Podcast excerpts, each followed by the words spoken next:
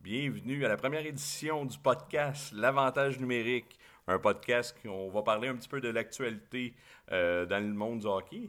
Euh, évidemment, au niveau de la Ligue nationale de hockey, un petit peu de la Ligue de hockey junior majeur du Québec, puis un petit peu diverses ligues. Euh, mon nom est Olivier, je suis avec Patrice. Comment ça va? Ça va bien, toi, Ali? Ben oui, ça va super bien. On attaque tout ça. Ben oui, je suis super excité de commencer enfin le projet. Oui, oui, ça a été long un petit peu euh, euh, à ce niveau-là, mais on est parti pour vrai. Vas-y, de quoi tu veux qu'on parle, Patrice? Euh, pour commencer, j'aimerais ça qu'on parle. Il y a plusieurs sujets aujourd'hui que j'aimerais aborder pour commencer. Premièrement, le duo Leon Dreisaitl, Connor McDavid. Je pense que ça mérite d'en parler. J'aimerais aussi parler des Maple Leafs de Toronto parce que malheureusement pour nos auditeurs, on a un des deux qui est un fan fini des Maple Leafs. Il faut faire avec. Fait que je pense qu'on va garder un petit peu de temps d'antenne pour ça. Par la suite, on pourrait parler aussi des surprenants Islanders de New York, euh, qui sont vraiment bien coachés et euh, à divers stats euh, sont quand même assez intéressants. Et finalement, on pourrait conclure un peu avec les Penguins de Pittsburgh, une ancienne dynastie euh, de renommée qui est un peu moins dans ses heures euh, glorieuses. euh. Non, effectivement, tu as bien raison. Donc, si on, pourrait tout de suite attaquer le, sujet des Oilers Edmonton, une équipe qui, par le passé, a souvent déçu euh, par leur performance par rapport au nombre de, euh, de choix de repêchage de très haut niveau qu'ils ont eu. Euh, de quoi en particulier tu voulais nous parler avec les Oilers Edmonton? Écoute, malgré qu'est-ce que tu as mentionné, les, nombreux choix de, première ronde ou top 5, ou les Nugent Hopkins, les Hall, euh, euh, fort heureusement, au moins, il y a eu Dreisaitl, McDavid qui, qui ont qui ont, la- la- mis la, la- qui ont mis la main à la pâte. là. Euh, ils produisent un, un rythme infernal. Euh, Dreisaitl, McDavid, euh, écoute, je pense que c'est le meilleur duo qu'il y a dans la nationale présentement. Absolument. Euh, C'est des attaquants qui occupent présentement beaucoup de temps de, de glace. Là. Dreisaitl, j'ai regardé au niveau des, des stats, là, occupe environ 23 minutes de temps de jeu sur la glace, McDavid 22. Écoute, si on compare un peu avec les autres attaquants, le troisième attaquant qui vient le plus utilisé par après, c'est Mc- euh, McKinnon avec 21 minutes. Euh, c'est quand même 2-3 minutes de plus que le troisième euh, qui l'y suit. Je pense que ça démontre à quel point Dreisaitl et McDavid sont importants pour les Oilers. Et ça démontre aussi, malheureusement, qu'après ces deux-là, il n'y a plus grand-chose qui se passe chez les Oilers. Ben, c'est un petit peu ça, parce que les euh, ont une attaque relativement dévastatrice. Euh, Nugent Hopkins dans le secondary scoring va donner euh, quand même euh, un bon coup de main. Mais si Dreisaitl ou McDavid, un des deux, se blesse, euh, on va retrouver un, une équipe qui va tomber, qui vont faire du bungee sans élastique. C'est sûr, c'est le cœur de l'équipe. Ils sont vraiment, vraiment dominants. Euh, tu as parlé un petit peu du temps par exemple, si on compare avec Austin Matthews, qui est aussi un, un, joueur d'élite dans la Ligue nationale. Il joue 19 minutes 55 en moyenne, donc euh, c'est un 3 minutes de plus. C'est vraiment considérable. Euh, les Oilers, dans le filet, avec Koskinen et Mike Smith, les deux ont eu des, des, des, comment dire, des, des, des bons moments, mais aussi des, des moments qui ont été vraiment plus difficiles. Euh, donc, on, peuvent pas vraiment se, se rallier à leur gardien de but euh, euh, pour leur sauver des matchs. Leur défensive, une chance que Ethan Burr euh, a vraiment eu, eu une belle éclosion cette année. Euh, mais pour le reste, la Ça sera pas assez, non, ça sera pas assez. Non, Puis, non. Tu sais, oui, Ethan Burr, euh, c'est oui, c'est une belle trouvaille pour cette année, mais on la regarde euh, l'an passé, c'était Darnell Nurse, après ça, Oscar Clefbaum. Tu sais, oui, ils ont tout le temps une bonne année, mais après ça, on dirait qu'ils sont pas capables de prendre la Mhm. place euh, d'être un pilier défensif au niveau de la ligne bleue. Euh, Est-ce qu'ils vont finir par réussir à avoir des, des- des bons défenseurs à long terme? Moi, je pense qu'ils ont peut-être trop misé sur la jeunesse. Oui, euh, dans, la- dans le hockey actuel, il faut miser sur le repêchage pour développer une bonne équipe. Ça, ça fait aucun doute. là. On peut justement voir les Maple Leafs de Toronto qui ont très bien repêché dans les dernières années et ça commence à être vraiment payant. Mais malheureusement, au niveau de la défensive des Oilers, oui, c'est rempli de joueurs talentueux. Un peu qu'est-ce qu'on avait aussi à l'attaque dans le temps de Taylor Hall, Ryan Nugent-Hopkins, mais que ça n'a jamais réussi à débloquer euh, malheureusement. Est-ce qu'on va réussir à faire quelque chose avec la défensive des Oilers? C'est une bonne question. Euh, on a quand même Evan Bouchard, euh, qui est un excellent défenseur, qu'on lui donne le temps de faire ses preuves dans la ligne américaine. Je pense que c'est une bonne décision parce qu'on a fait monter un petit peu trop vite euh, les Donnellers et, compagnie et on s'est peut-être rendu compte que c'était peut-être pas la meilleure façon de faire euh, chez les Oilers Edmonton. Euh, Est-ce que l'avenir va être meilleur pour eux? En tout cas, je leur souhaite. C'est sûr qu'ils ont un bon noyau. Là, quand Leon Draisaitl, Connor McDavid, deux attaquants de, de 100 à 120 points par saison, c'est sûr que ça peut pas être mauvais. Mais il va soit, soit commencer à construire comme il faut, avoir des bonnes barres chez les Oilers. Il commence à, à se faire tard chez eux. L'année dernière, il y avait une statistique qui, qui, je trouve, était euh, vraiment, vraiment très, très euh, intéressante. Euh, ils n'avaient aucun, euh, aucun joueur repêché au-delà de la deuxième ronde dans leur formation. Donc, c'est- simplement des choix de première ronde, des transactions, des agents libres. Donc, c'est sûr que la Ligue nationale d'aujourd'hui, avec un cap salarial, si une équipe repêche pas bien, ça d- des répercussions durant plusieurs, plusieurs années. Ils en ont payé le prix. Euh, donc, euh, c'est un travail de longue haleine, mais avec euh, Dave Tippett, je pense qu'ils sont vraiment en bonne main. Il suffit juste que les euh, signer un ou deux agents libres, un choix de repêchage un petit peu surprise qui est capable de percer la formation, puis ils vont être sur le droit chemin. Mais Mais tu sais, en même temps, euh, Guy, quand tu me dis, euh, tu sais, c'est quasiment que des choix de première ronde dans l'équipe, penses-tu qu'il monte un peu de grandeur dans cette équipe-là?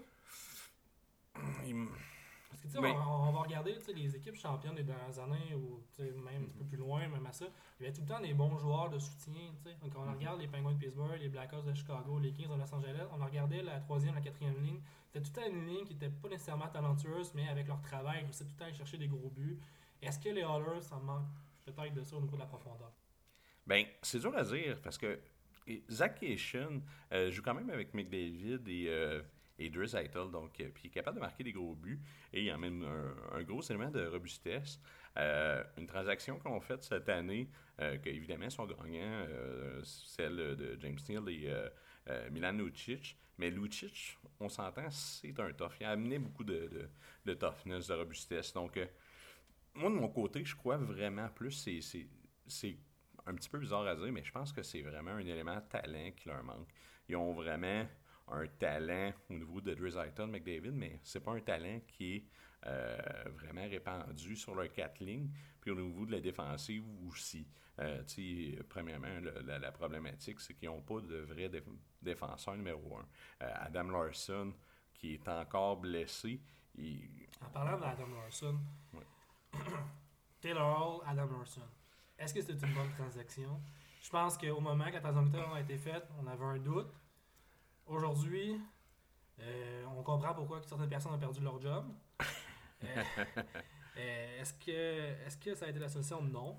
Est-ce qu'on est capable de payer à ça au dans le futur pour essayer d'améliorer l'équipe pour ne pas refaire ça? Est-ce que tu penses que Ryan ou John Hopkins, qui n'est pas un Taylor Hall, on va se le dire pour commencer, est-ce qu'il devrait passer aussi pour un défenseur ou on commence à développer vraiment qu'est-ce qui est à l'interne? Euh, c'est difficile à dire. Euh, moi, personnellement, Nugent Hopkins, j'ai jamais été vendu euh, sur lui. Euh, je crois pas que c'est un gars qui a un potentiel offensif énorme. Un gars d'une soixantaine de points qui est très très bien, t'en as besoin, mais c'est pas un, euh, top-end skill. là. Euh, c'est pas lui qui va. euh, c'est pas un game changer. Euh, par la suite, Evan Bouchard, c'est un gars qu'on a beaucoup, beaucoup d'espoir sur lui, mais que à Team Canada, au U20, il m'avait quand même relativement déçu. Puis cette année, les Oilers n'ont même pas décidé de, de- de lui donner une véritable chance. Fait que c'est correct qu'ils prennent son temps, euh, qu'ils prennent leur temps avec lui, mais ça prouve peut-être que c'est pas le prochain Eric Carlson, Burns ou euh, euh, Victor Edman. Donc, si un offre peut être vraiment intéressante contre notre jeune Hopkins, je pense que ça pourrait être intéressant pour l'équipe d'y aller. Adam Larson, c'est clairement pas le bon pion. c'est ça- un bon top 4. C'est un bon top C'est 4. un bon top C'est 4. pas un top 2. Non, non, c'est ça, absolument. Fait que euh, si l'offre peut être euh, plus intéressante qu'un Adam Larson, je me dis pourquoi pas l'essayer, mais je crois qu'il faut faire attention. C'est sûr que tu donnes beaucoup de talent en Taylor Hall. C'est le retour qui n'était pas intéressant, mais c'est pas la problématique d'avoir donné un attaquant contre un défenseur. C'est là que je crois qu'il faut faire attention, à faire une distinction entre les deux. Euh, mais c'est sûr, ça a mal vieilli. Euh, Mais c'est sûr. Qu'est-ce que je pense que aussi les auditeurs peuvent penser? Je pense que dans la Ligue nationale, je pense que, on va se dire, je pense qu'un défenseur important a plus de valeur qu'un attaquant important. C'est peut-être à ce niveau-là qu'il y a eu. Euh, qu'on peut voir la différence entre les deux, mm-hmm. parce que clairement, je pense que même les Oilers savaient que Taylor Hall était meilleur qu'Adam Larson, même au niveau du repêchage, c'est la même année de repêchage, et les Oilers sont allés avec Taylor Hall au lieu d'aller avec Adam Larson, même si clairement les Oilers avaient un besoin défensif déjà euh, à, cette date-là, quand, quand Taylor Hall a été repêché. Est-ce que les défenseurs valent plus dans l'excellence Ça, je pense que c'est une autre question. Euh, c'est sûr que là, il y a plusieurs décisions qui sont à branche aux côtés des Oilers d'Edmonton. Est-ce que l'avenir va être bon pour eux? Euh, Je pense qu'ils seront dus. Ça commence à être malheureux. Ils n'ont pas le choix. Ils n'ont pas le choix. Les, les gens d'Edmonton le méritent. ils ont mangé leur pain noir beaucoup dans, les dernières années, puis ont été toujours quand même relativement fidèles à leur équipe. Euh, ils en ont besoin, mais je crois que le début de saison des, des Hallers ne euh, représente pas la qualité de cette équipe-là, puis ils devraient quand même euh, descendre quand même pas mal au courant des prochaines semaines. donc c'est sûr que c'est une belle équipe à devenir parce qu'un McDavid puis Dre Zeitel, comme tu en as parlé tantôt, c'est de quoi d'intéressant à bâtir, mais il manque quand même quelques morceaux de puzzle actuellement. Ah, c'est certain. Euh, sinon, si on change d'équipe canadienne, on pourrait retourner euh, du côté de Toronto, euh, ton équipe fétiche. Oui, oui.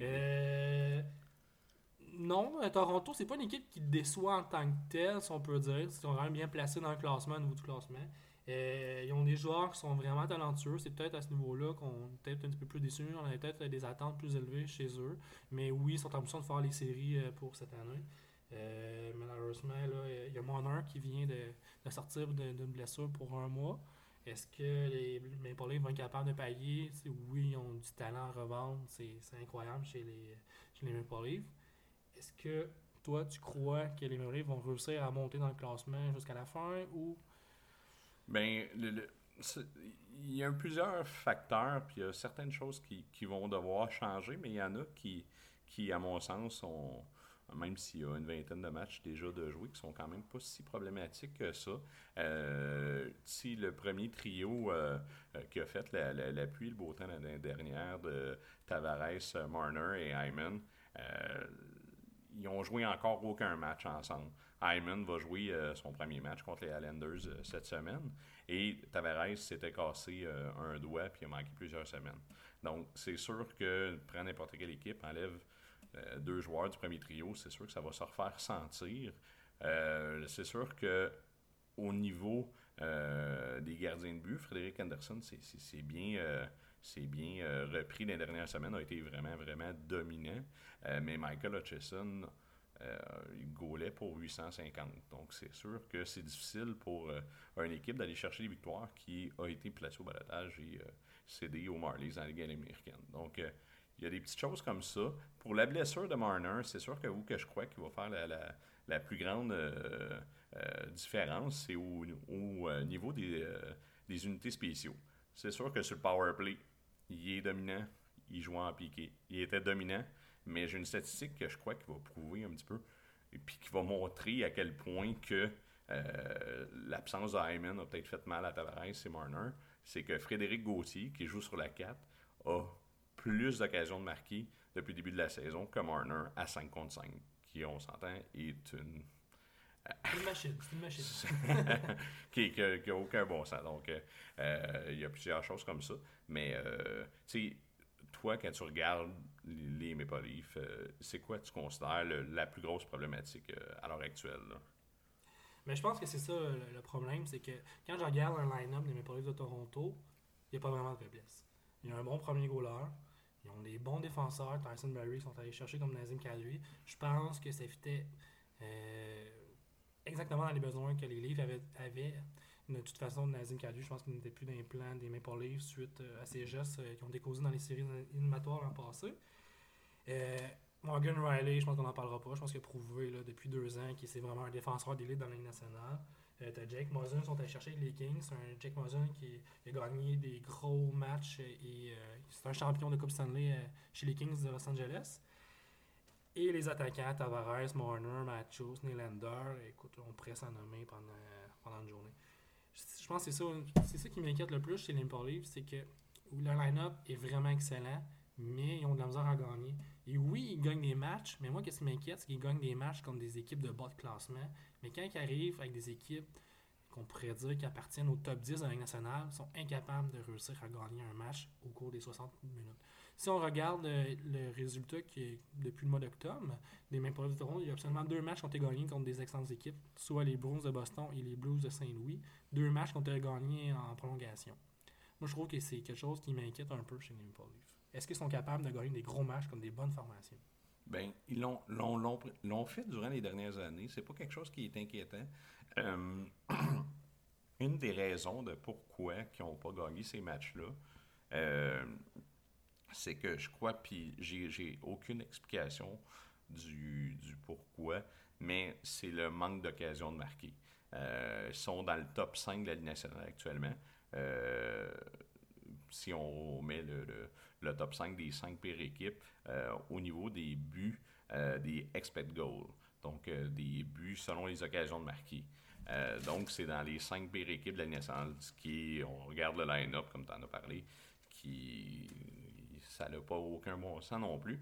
Donc, je ne sais pas pourquoi euh, la différence, pourquoi qu'à 5 contre 5 cette année, ne euh, sont pas capables de, marquer des buts. Et par le passé, c'était dans les trois meilleures équipes de la Ligue nationale pour le fait même. Ou qu'est-ce qui peut être potentiellement euh, une différence? C'est sur l'avantage numérique euh, qu'ils ont euh, remplacé complètement leur, leur personnel d'entraîneur et McFarland qui est là actuellement, qui était avec les Panthers de la Floride. on n'a pas été encore capable de, recréer la chimie que l'équipe avait par le passé.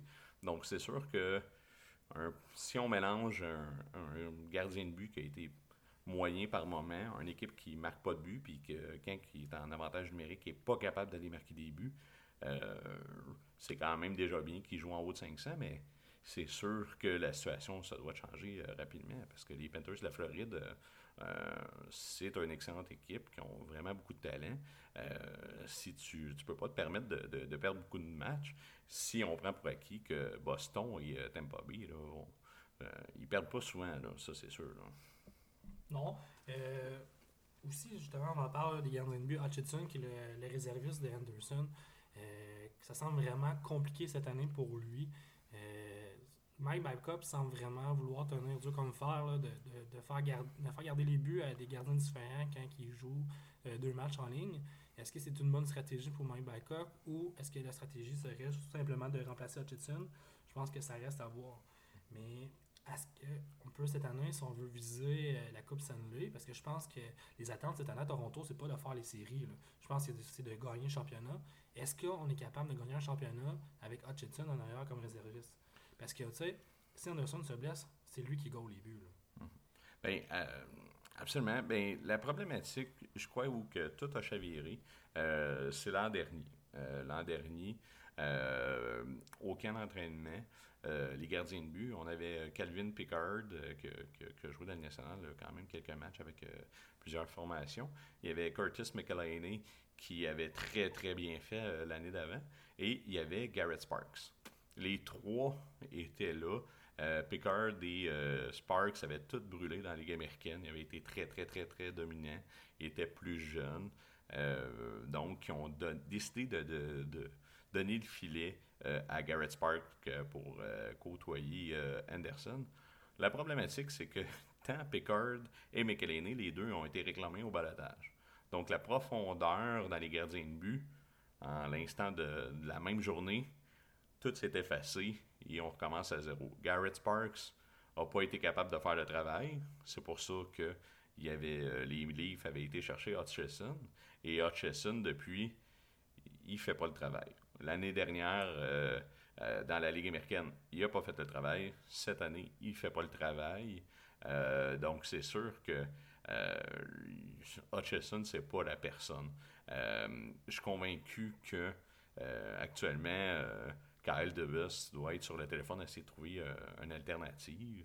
Euh, c'est certain. On, on, a même entendu des rumeurs à propos de, Scott Darling euh, qui pourrait être amené au, niveau de la Ligue nationale. Donc, c'est sûr qu'il ils veulent améliorer la situation. Vont-ils réussir?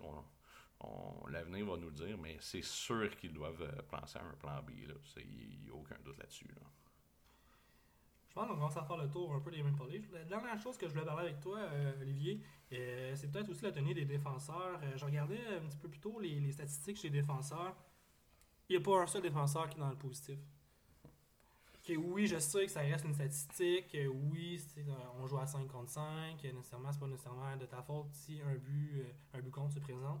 Mais quand tu regardes Jake Muzzin, moins 12, Tyson Barry, moins 19, Morgan Wiley, moins 10, et tout le reste des défenseurs, là, c'est dans les moins. Quand tu sais que tu as Tavares, tu as Matthews, tu as Kapanen, tu as Nylander, il y a quelque chose qui m'agace dans cette statistique-là quand même. Oui, c'est sûr. Moi, je, je suis vraiment pas un fan de, de cette, de cette stats-là.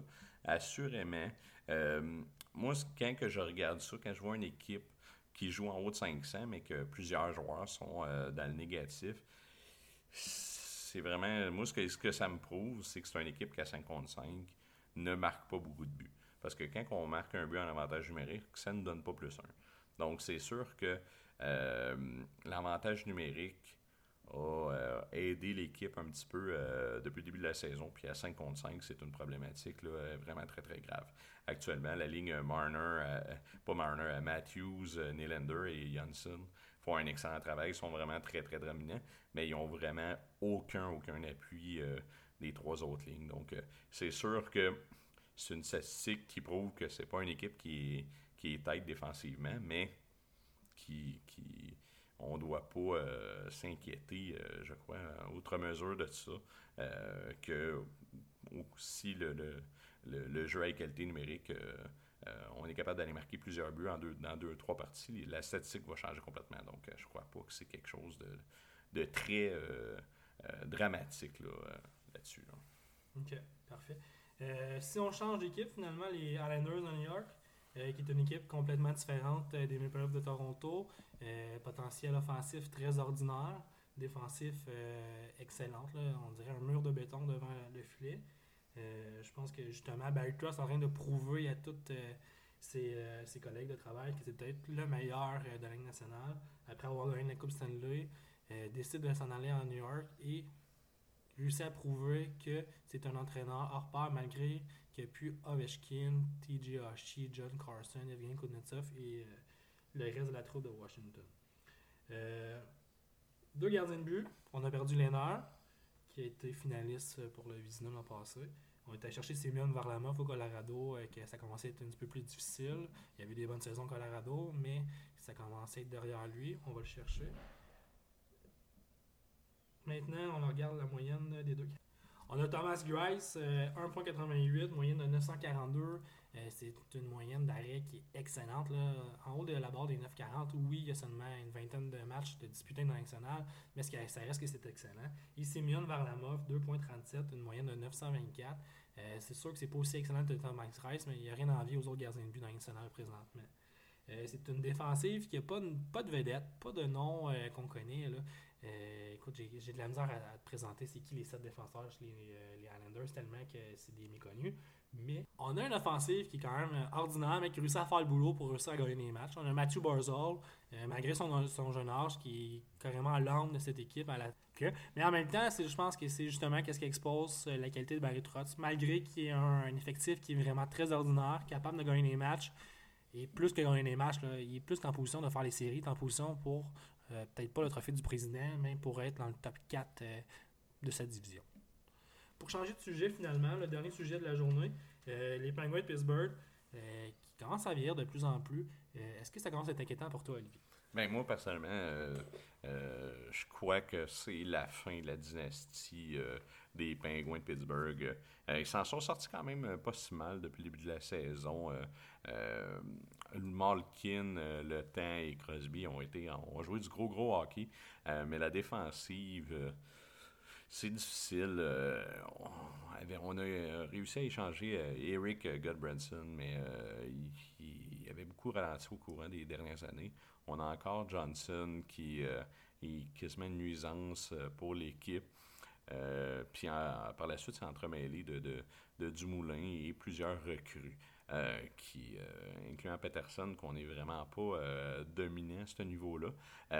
au niveau de l'offensive, qu'est-ce que fait un peu la force des Penguins de Pittsburgh durant leurs bonnes années? C'est qu'on repêchait excessivement bien on, par la suite, on les échangeait, puis on était capable d'aller se rechercher euh, euh, un, euh, un, secondary scoring très très intéressant où on pouvait l'échanger contre certains vétérans. sauf que ça l'a, ça s'est essoufflé un petit peu. On n'a pas été capable de continuer de ramener plusieurs bons jeunes dans notre formation. Donc, c'est plus difficile pour entourer les Crosby et Malkin. on a... Tandis que tu en parles, excuse-moi Olivier de te couper la parole, une qui était vraiment intéressante que j'ai regardé un petit peu plus tôt avant de faire le podcast d'aujourd'hui. Euh, oui, euh, dans le passé, c'était vraiment la solution clé. On prenait nos jeunes qu'on avait dans nos bandes, on écoulait ça, on allait chercher la profondeur qui manquait pour aller chercher euh, les victoires, pour aller chercher les Coupes Stanley qu'on était chercher. si on regarde au cours des cinq derniers repêchages de 2019 à 2014, un seul joueur de choix de première ronde reste dans l'équipe. Il s'agit de Samuel Poulain qui a été repêché au 21e rang cette année. J'ai rien contre Samuel Poulain, c'est un excellent joueur. Euh, il joue pour le Phoenix de Sherbrooke, c'est son premier au Canada dans la, Ligue canadienne junior. Euh, mais ça reste que ce ne sera pas un Crosby, ce ne sera pas un Malkin. Après ça, on regarde ça en 2018, aucun choix de première ronde. En 2017, aucun choix de première ronde. Si on regarde le deuxième choix de, le deuxième choix le deuxième choix de deuxième ronde, pardon, c'est Zachary Lozon qui joue pour les Huskies de Rwanda. Euh, qui joue même plus au hockey. En 2016, pas de choix de première ronde. En 2015, pas de choix de première ronde. Le deuxième choix, Daniel Sprong, échangé euh, au Ducks Anaheim, fait qu'il est plus dans, l'alignement. Et en 2014, un choix de première ronde, oui, il est excellent, 22e total Kapanen, quasiment un vol pour cette année-là, mais rendu pour les Maple Leafs de Toronto, il n'est plus euh, dans l'alignement actuel. Quand on regarde la bande de joueurs qui nous reste, il n'y a plus grand-chose qui reste. Je pense que c'est là que ça commence à être inquiétant. Et on regarde Crosby, 32 ans, Malkin, 33 ans, Le Temps, 32 ans, qui sont les, le cœur de l'équipe. Euh, ces trois joueurs qui sont rendus euh, quasiment à la mi-trentaine. C'est vraiment pas bon signe pour les Penguins de Pittsburgh. Est-ce qu'on est rendu à faire un virage jeunesse? Faut-tu échanger un Evgeny Malkin, un Christopher Le Temps? Personnellement, je pense qu'un Crosby, ça s'échange pas. Euh, que ce soit du point de vue marketing, on, juste, on ne regarde pas sur la glace. Est-ce que on est prêt à faire un virage jeunesse chez les Penguins de Pittsburgh? Ben, je pense qu'on est rendu là. Euh, Crosby, euh, je suis 100% d'accord avec toi. On ne peut pas l'échanger. Euh, pour qu'est-ce que fait pour cette organisation-là? Si on se rappelle, au moment de l'état des Penguins de Pittsburgh, au moment de son repêchage, c'était encore au Malone Arena, qui était une des pires amphithéâtres de la Ligue nationale. On se questionnait sur la continuité de l'organisation. Est-ce que on va devoir passer par un, déménagement ou quoi que ce soit. Et par sa popularité, par le, charisme et par son professionnalisme. Euh, donc, euh, c'est vraiment un, joueur qui, euh, qui est plus grand que nature. On, parle des meilleurs joueurs de, de l'histoire de la Ligue nationale. Donc, tu veux l'avoir. Tu veux l'avoir avec les jeunes euh, de ton organisation, tu sais que c'est un leader là, incontesté. Fait que c'est sûr qu'il ne peut pas s'échanger. Euh, cependant, un Christopher Letin, un Evgeny Malkin, euh, qui vieillissent, mais qui peuvent donner encore du très très bon hockey, ils ont beaucoup de valeur. Là. si on peut faire deux transactions, on peut changer complètement le visage du futur de cette équipe-là. donc, de mon côté, c'est vraiment l'avenue qui, qui doit être exploité, là, euh, c'est sûr. Ça résume bien la situation chez les Penguins de Pittsburgh. C'est avec ça qu'on va conclure la première édition du podcast L'avantage numérique. Euh, ça a été vraiment un début euh, plaisant, Olivier. J'espère qu'on va être capable de faire un deuxième podcast. On va essayer de faire un podcast environ quoi, aux deux semaines environ? Peut-être environ. On va voir comment ça va aller, mais c'est sûr que ça pourrait être quelque chose d'intéressant. Si on en prend plaisir, savez-vous qui va en profiter?